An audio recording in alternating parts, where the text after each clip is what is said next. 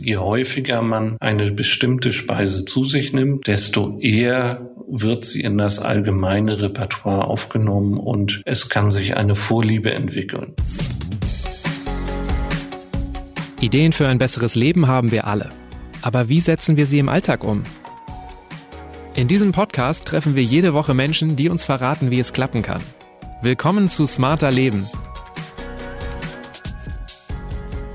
Ich bin Ronja Bachofer und das ist heute mein Gast. Mein Name ist Mike Behrens. Ich leite am Leibniz-Institut für Lebensmittelsystembiologie an der TU München die Arbeitsgruppe Taste and Odor Systems Reception und arbeite schon sehr lange im Bereich des Geschmacks Manches Essen hat mir einfach noch nie geschmeckt.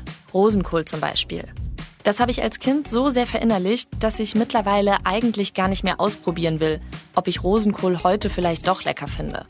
Ist ja auch okay, zwei, drei Dinge nicht zu mögen. Bei anderen Lebensmitteln würde ich meinen Geschmack aber echt gerne verändern.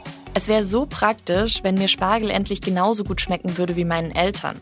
Wie Geschmack entsteht und wie wir beeinflussen können, was uns schmeckt und was nicht, das klären wir in dieser Folge. Mike, welches Essen schmeckt dir denn nicht?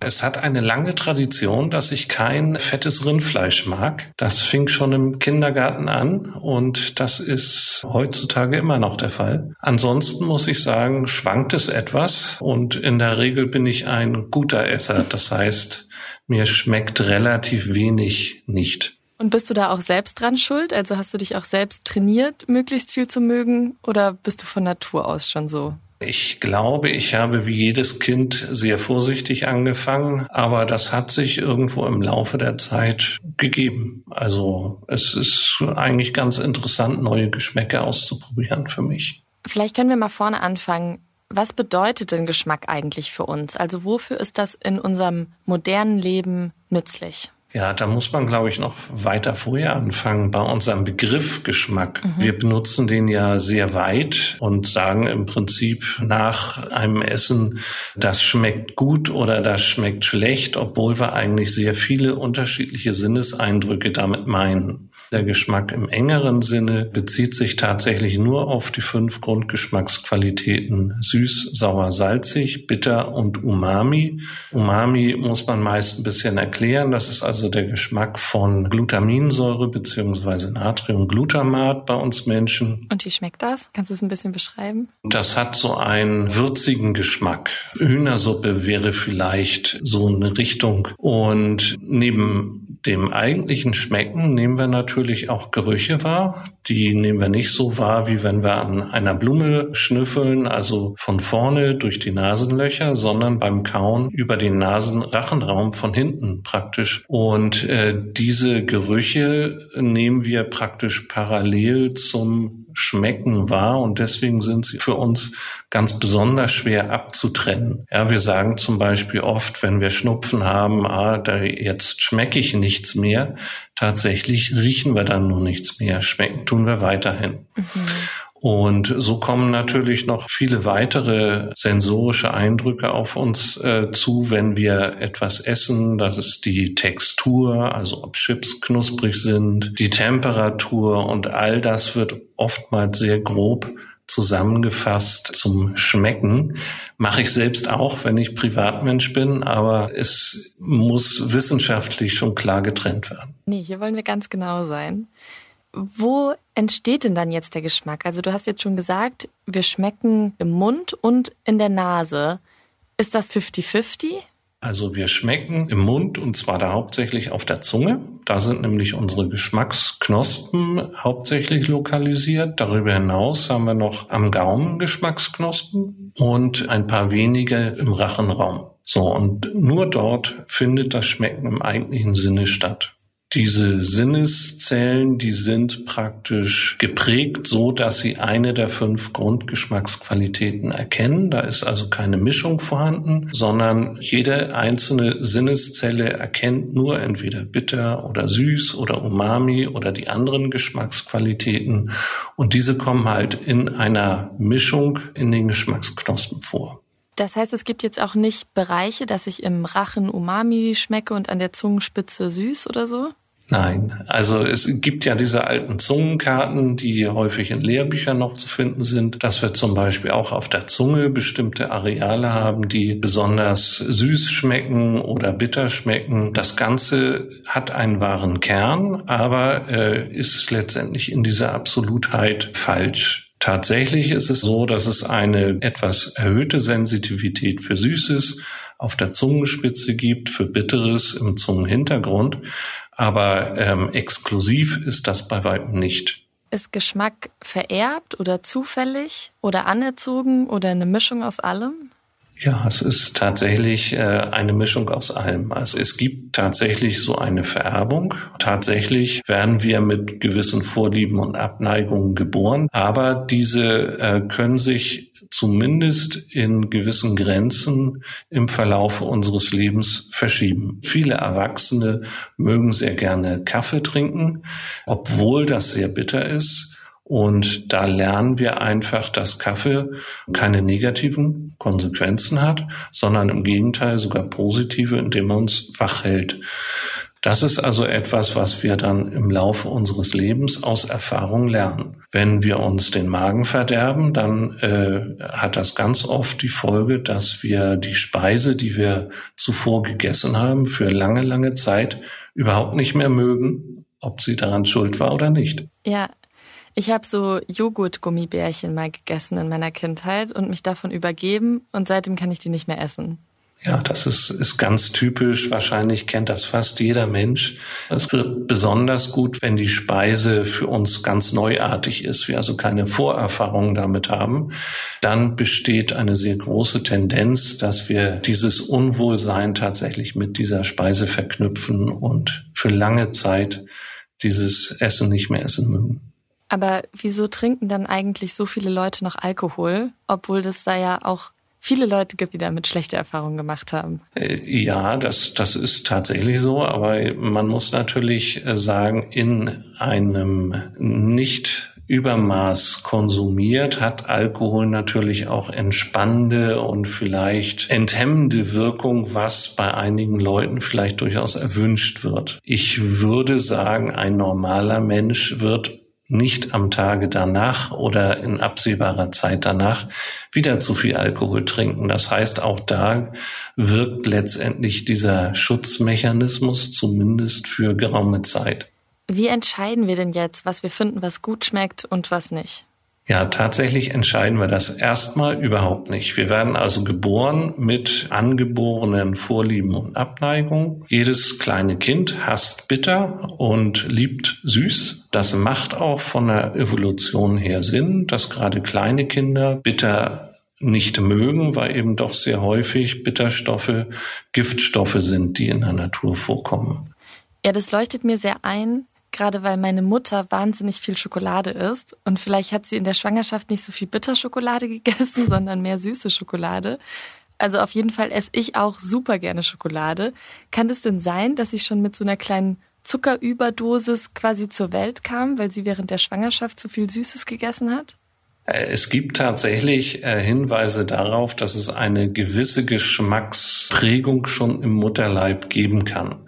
In der Regel ist das aber nicht so unabänderlich, dass man das in einem höheren Alter immer noch merken würde. Vielleicht sollte ich noch kurz hinzufügen, also die fünf Grundgeschmacksqualitäten, die stehen auch alle für eine bestimmte physiologische Funktion für unseren Körper. Wenn wir zum Beispiel an Süß oder Umami denken, dann sind das praktisch unsere Kaloriensensoren in der Form von Kohlenhydraten beziehungsweise Eiweißmolekülen. Und äh, das hat uns natürlich in der Evolution sehr geholfen, Energie zu finden und potenziell giftige Stoffe zu vermeiden.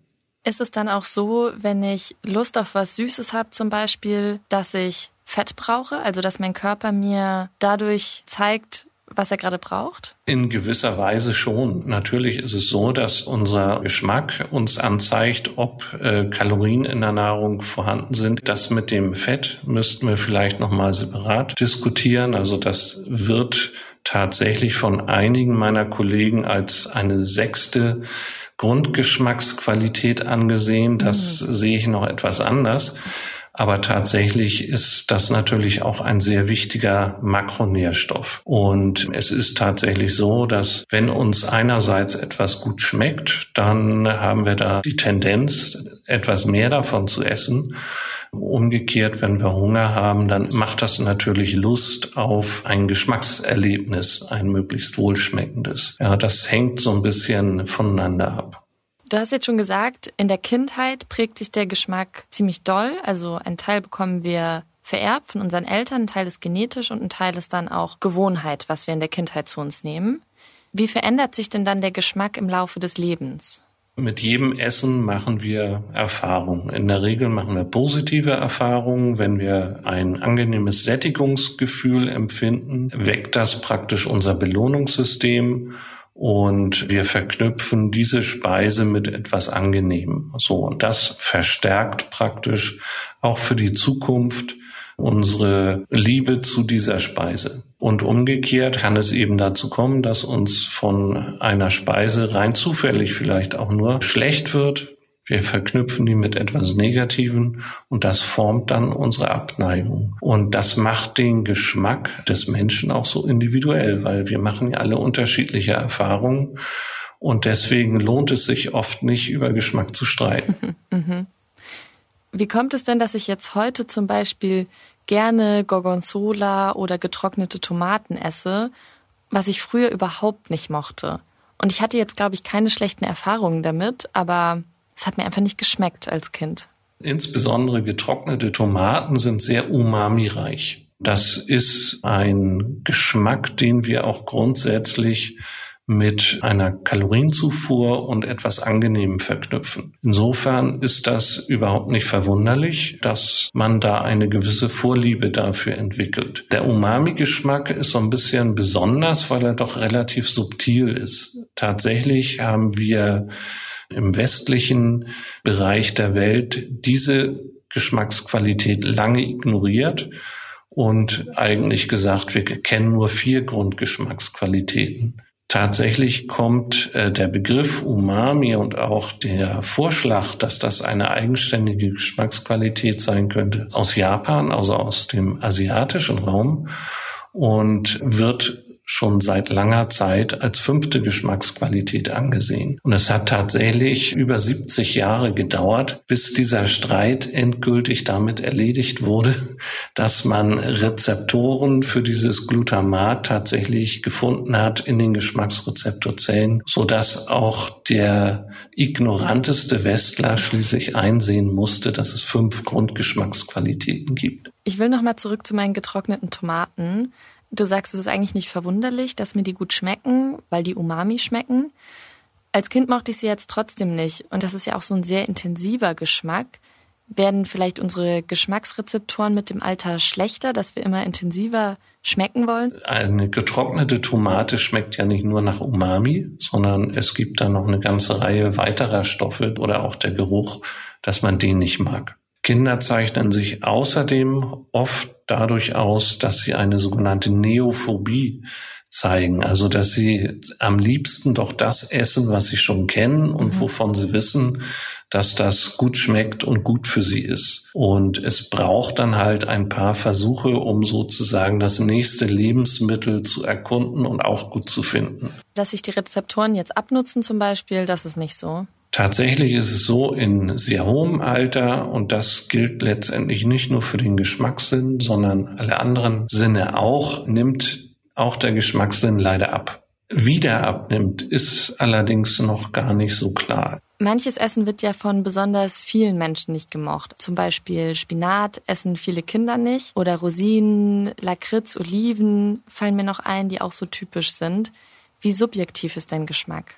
Tatsächlich ist, ist Geschmack schon relativ subjektiv. Auch wenn wir eine relativ gleiche Rezeptorausstattung haben, mit Ausnahme von einigen Bitterrezeptoren, entwickeln wir uns doch sehr unterschiedlich. Natürlich gibt es ein paar Lebensmittel, die häufiger nicht gern oder sehr gern gemocht werden. Und Lakritz ist so ein ganz typisches Beispiel. Ich komme ja aus dem hohen Norden, also aus Hamburg. Da pflegen wir Lakritz in der Regel zu lieben. Jetzt arbeite ich ja im tiefen Süden und da ist es eigentlich anders. Warum das so ist, wissen wir nicht. Das hat sicherlich etwas mit Prägung und auch dem Vorleben von Erwachsenen zu tun. Ja, das prägt uns natürlich mit. Wenn alle Erwachsenen in Norddeutschland ständig Lakritz essen, dann werden die Kinder das natürlich auch probieren wollen. Ob das jetzt der Grund ist, kann ich nicht sagen, aber äh, es gibt natürlich auch kulturelle Einflüsse. Dann sollten sich die Leute in Deutschland mal mehr an Fruchtschokolade gewöhnen. Das Sortiment wird nämlich immer kleiner im Supermarkt und ich finde keine Schokolade mehr. Weil anscheinend bin ich die einzige Person, die gerne Fruchtschokolade isst. Ah, das ist schlecht. Wir wollen ja darüber reden, wie ich meinen Geschmack verändern kann, wie ich den auch bewusst lenken kann. Was sind denn Gründe, meinen Geschmack zu verändern? Ja, also ich glaube, ein Grund ist sicherlich, dass man versucht, vermeintlich oder tatsächlich gesündere Lebensmittel in das Repertoire aufzunehmen oder davon mehr zu essen. Oder wenn man im Prinzip seine Basis verbreitern möchte, zum Beispiel mehr Seefisch essen, um mehr von den ungesättigten Fettsäuren aufzunehmen oder Jodmangel nicht entstehen lassen zu wollen. Da muss ich jetzt auch direkt an Kinder denken, weil du vorhin erzählt hast, dass sie besonders gerne süß und besonders ungern bitter essen. Was kann ich denn jetzt tun, wenn meine Kinder kein Gemüse essen zum Beispiel? Wie kann ich sie davon überzeugen und ihren Geschmack beeinflussen? Ja, also erstmal muss man natürlich ein leuchtendes Beispiel sein. Mhm. Das heißt also mit äußerstem Genuss auch diese Lebensmittel selbst zu sich nehmen.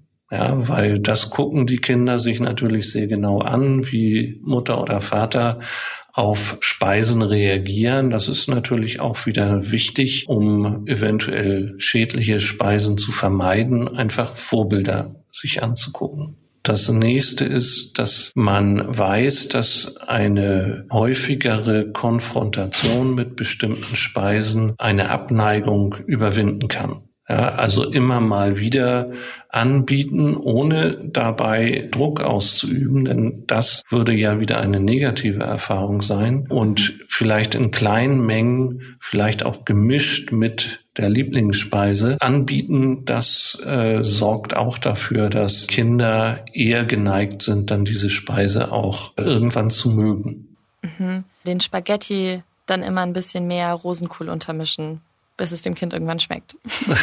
Ja, noch, noch schicker wäre es natürlich, man würde den Rosenkohl vielleicht kaum erkennen können. Ne? Also mit etwas anderem geliebten Grün mischen. In den Spinat vielleicht. Ja, naja, Spinat äh, ist ja genau. auch schon gewöhnungsbedürftig. ne? Meine Eltern sind verrückt nach Spargel. Und früher gab es bei uns den ganzen April, Mai, Juni Spargel in allen Variationen. Ich mochte und mag Spargel aber immer noch nicht so gerne. Was kann ich denn jetzt tun, wenn ich meine Eltern nächstes Jahr im Mai trotzdem mal wieder besuchen will, uns aber definitiv wieder Spargel zum Mittagessen gibt? Ja, also es gibt eine komplizierte Lösung und eine einfache Lösung. Mhm. Die komplizierte Lösung wäre tatsächlich, dass man Spargel in kleinen Dosen und vielleicht gemischt mit gern gegessenen Speisen zu sich nimmt und hofft, bis zum nächsten Jahr eine gewisse Spargeltoleranz zu entwickeln. Mhm. Bin ich ein bisschen spät dran, ne? Jetzt ist die Spargelsaison schon vorbei. die einfache Lösung ist ein Nasenklammeraufsatz. Das sieht zwar doof aus, aber man weiß gerade bei Spargel, dass das Geruchsempfinden beim äh, Spargelgenuss eigentlich sehr viel wichtiger ist als der Spargelgeschmack. Wie oft ist das so, dass eigentlich der Geruch überwiegt? Es ist tatsächlich ziemlich oft so, dass der Geruch eine sehr entscheidende Rolle spielt und wir das auch gar nicht so gut trennen können. Ja, es gibt Experimente, zum Beispiel, wenn wir einen Vanilleduft wahrnehmen und gleichzeitig einen Süßgeschmack auf der Zunge verspüren, dass das tatsächlich bedeutet, dass wir, was gar nicht geht, den Vanilleduft meinen, auf der Zunge zu schmecken. Umgekehrt kann man dasselbe auch erreichen, indem man zum Beispiel Sojaduft und salzig miteinander kombiniert. Ja, weil diese Sachen einfach untrennbar für uns zusammenhängen. Und da spielt uns das Gehirn einfach einen Streich. Das funktioniert aber nicht mit Zuckergeschmack und Sojaduft. Genau, nur, nur wenn es zusammenpasst. Wenn ich mit meinem Spargelproblem jetzt den komplizierten Weg gehen will, wie lange denkst du, würde es dauern, bis ich mich an den Geschmack gewöhnt habe? Also schaffe ich das bis zum Frühjahr?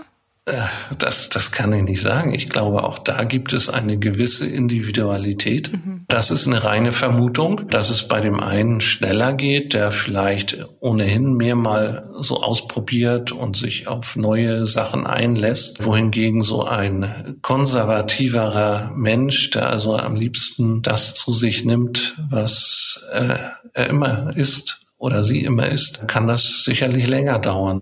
Schmeckt Spargel für mich denn dann nächstes Jahr aber immer noch nach Spargel? Also verändert sich der Geschmack oder nur, wie ich diesen Geschmack empfinde? Also der Geschmack wird sich nicht ändern. Der beruht ja auf einer chemischen Zusammensetzung, die eigentlich gleich bleiben wird und unsere Rezeptoren ändern sich auch nicht. Das heißt also, der Geschmack wird schon gleich bleiben. Wie wir den bewerten, das kann sich ändern. Und gibt's auch Geschmäcker, bei denen das nicht geht?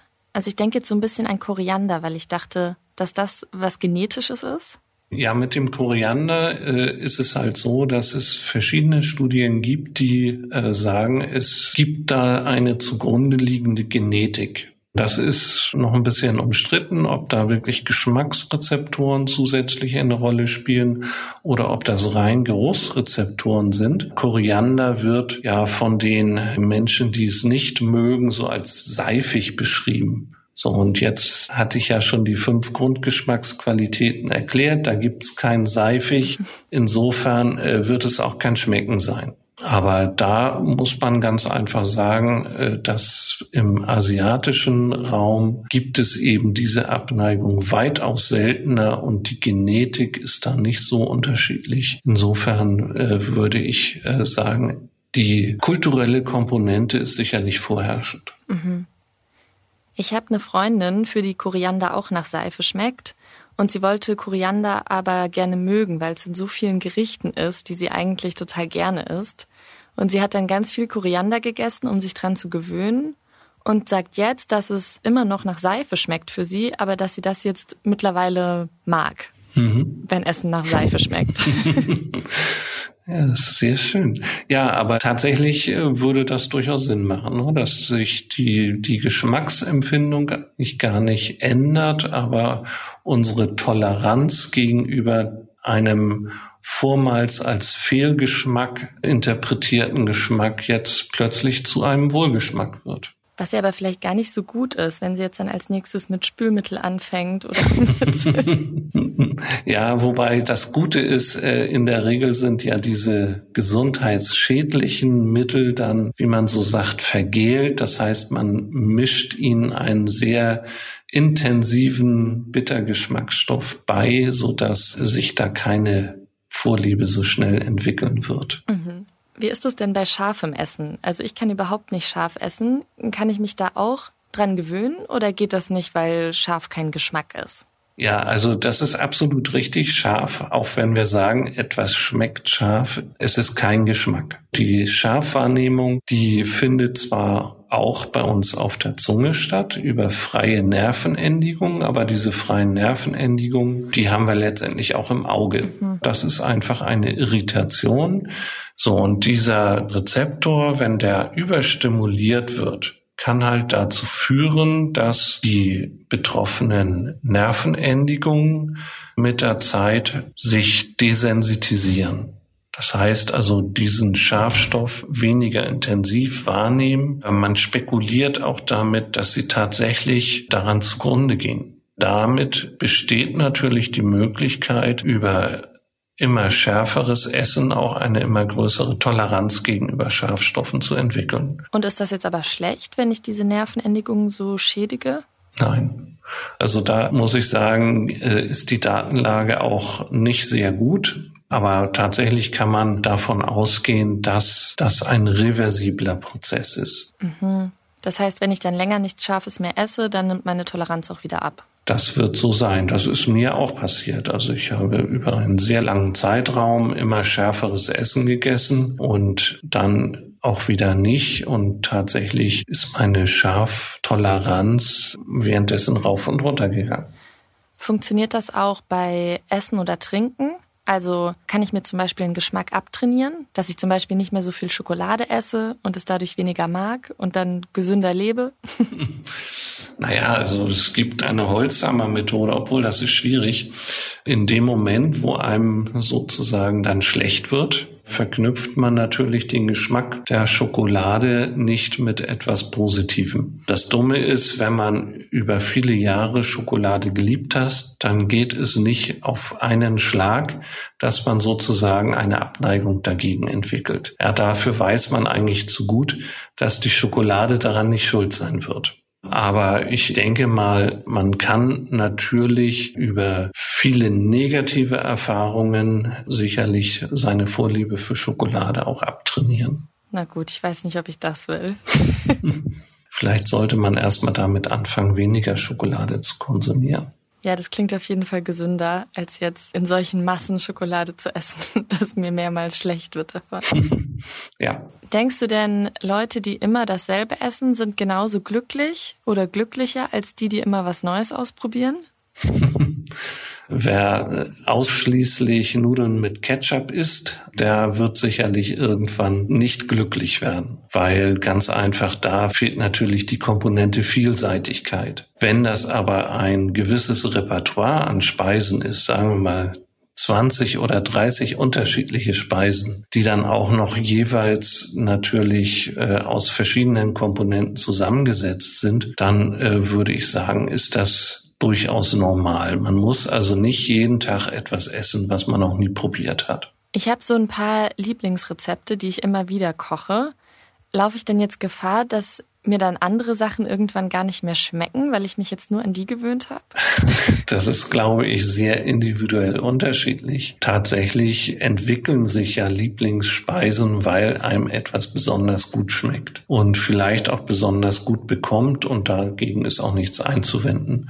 Solange das nicht in einer absoluten Einseitigkeit endet, ist das, glaube ich, völlig normal, dass jeder Lieblingsspeisen hat. Gibt es denn irgendeinen Geschmack, den du dir gerne an- oder abtrainieren möchtest? Nee, also ich bin der Überzeugung, dass ich das gern esse, was mir schmeckt und was mir schmeckt, bekommt mir in der Regel auch. Das Einzige, was man vielleicht überlegen müsste, ist, ob man bestimmte Lebensmittel dann vielleicht etwas weniger häufig zu sich nimmt, weil man eine Tendenz zur Fettleibigkeit entwickelt. Das wäre tatsächlich etwas, wo ich dann drüber nachdenken würde, wenn das mal so weit wäre. Ah, ich merke schon, Du hast keine akute Schokoladensucht. Nee. So wie ich. Mm -mm. Vielen Dank dir, Mike, für das Gespräch. Ja, sehr gern. Hat Spaß gemacht. Bei mir gibt es heute Abend definitiv Rosenkohl zum Abendessen, wenn auch vielleicht nur eine ganz kleine Portion. Und keine Schokolade zum Nachtisch. Ich freue mich sehr über Feedback zu dieser und Themenvorschläge für kommende Folgen. Dafür einfach eine Mail schreiben an smarterleben.spiegel.de oder mir einen Text oder eine Sprachnachricht per WhatsApp schicken an die 0151 728 29 182. Die nächste Episode erscheint am kommenden Samstag auf spiegel.de und überall, wo es Podcasts gibt. Dank geht an Marc Lüx und Olaf Häuser für die Unterstützung bei dieser Folge. Das war's für heute. Tschüss, bis zum nächsten Mal.